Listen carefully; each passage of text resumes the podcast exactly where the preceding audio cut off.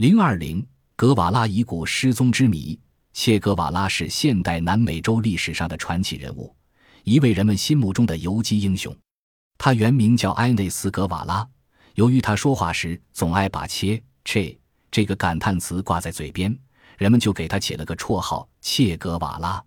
在二十世纪六十年代，他曾领导玻利维亚游击队和政府军顽强对抗，这个绰号也随之传遍了南美大地和全世界。一九二八年，格瓦拉出生在阿根廷罗萨里奥的一个普通农民家庭。一九五三年，他从布宜诺斯艾利斯国立大学医学系毕业。毕业后，他本来可以舒舒服服地当一名医生，过着安逸的生活。可是，他却立志走遍南美大地，为人民解除病痛，选择了一条艰难危险的道路。然而，在此后的游历途中，给他留下深刻印象的不仅仅是人们在肉体上的病痛，而是那些蛮横腐败的官吏残酷剥削和压迫广大人民的现实。一九五五年，格瓦拉在墨西哥与因反对国内独裁政府而流亡海外的卡斯特罗相遇，从此他在卡斯特罗的影响下加入了古巴流亡革命者小组，为古巴人民推翻独裁、雷德自由而浴血奋战。彻底改变了自己的人生道路。一九五九年，古巴革命取得了胜利，独裁者巴蒂斯塔在国内外一片反对声中逃亡。时任卡斯特罗游击队少校的格瓦拉和战友们带着胜利的喜悦回到了古巴，他以其赫赫战功成为古巴人民心目中的英雄。后来，他成为古巴公民，全身心地投入建设一个新古巴的事业中。曾经担任过古巴土改合作委员会的工业部主任、国家银行行长、工业部长等职，还是古巴统一革命组织全国领导委员会书记处成员。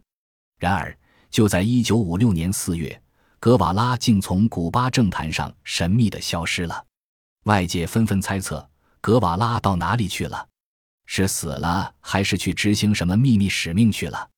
是不是因为与卡斯特罗发生矛盾而被关进监狱，或者被软禁在什么地方？几个月后，这个谜底有了答案。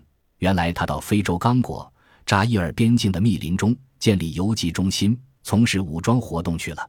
因为格瓦拉自从1960年起就提出游击中心理论，要用武装斗争实现被压迫人民对自由解放的追求。他带领一支游击队神出鬼没地出现在异国他乡，但由于语言和其他种种原因，格瓦拉最后只能失望地离开了非洲，回到南美，转战在玻利维亚东南部的崇山峻岭中。在这里，他的事业更不顺利。当地的恶劣的自然条件使他的队员们上吐下泻，削弱了战斗力；而思想落后的居民的冷漠和不信任，更使他们孤立无援。在玻利维亚政府军的围剿下，他率领的游击队被赶进了缺粮缺水的荒无人烟的山区。一九六七年十月八日，他率领的游击队在龙罗山下中与政府军展开了激烈的枪战。由于寡不敌众，格瓦拉等人战败被俘，壮烈牺牲，死时年仅三十九岁。格瓦拉死后，玻利维亚发表政府公告说，有五人伤亡。其中大概有切格瓦拉。九日上午，森特诺上校则宣布，格瓦拉已经在与政府军的战斗中被击毙。十日，奥多万将军又突然宣布说，格瓦拉在九日中午前后停止了呼吸。随后，他又改口说，格瓦拉死亡的时间是在下午一点三十分。这一切都使人们大惑不解：为什么同是官方的消息，却说法不一？更令人困惑不解的是。格瓦拉的遗骨竟神秘地消失了。玻利维亚军方的巴里恩托斯和奥多万一会儿宣布格瓦拉的遗体已经被火化了，一会儿又改口说尸体埋葬在玻利维亚一个极其秘密的地方，只有他们才知道。还有人说格瓦拉的遗骨不在玻利维亚，已经由美国中央情报局将其带回了美国。人们只见到了他的一幅石膏画像和日记作为遗物存留在人世间。此后，这个秘密一直隐藏了近三十年。一九九五年，一位玻利维亚的退役将军巴尔加斯·萨利纳斯埋葬格瓦拉的唯一当事人首次披露了事情的真相。一九六七年十月十一日凌晨，他和另外两名军官受命用卡车将格瓦拉等人的尸体运到现在的巴列格兰德机场附近，挖土掩埋后，又用拖拉机将土压平。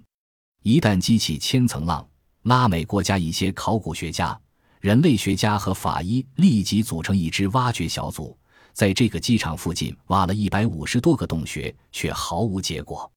两年后。他们根据当地一位村民提供的可靠线索，终于在废弃的机场跑道旁的荒野草莽中找到了格瓦拉的遗骨。至此，格瓦拉遗骨失踪之谜才算解开。格瓦拉一生的功过是非，我们暂且不予评说。但是他那洋溢着浪漫激情和大无畏的精神，以及始终充满神秘色彩的经历，确实让人感叹不已。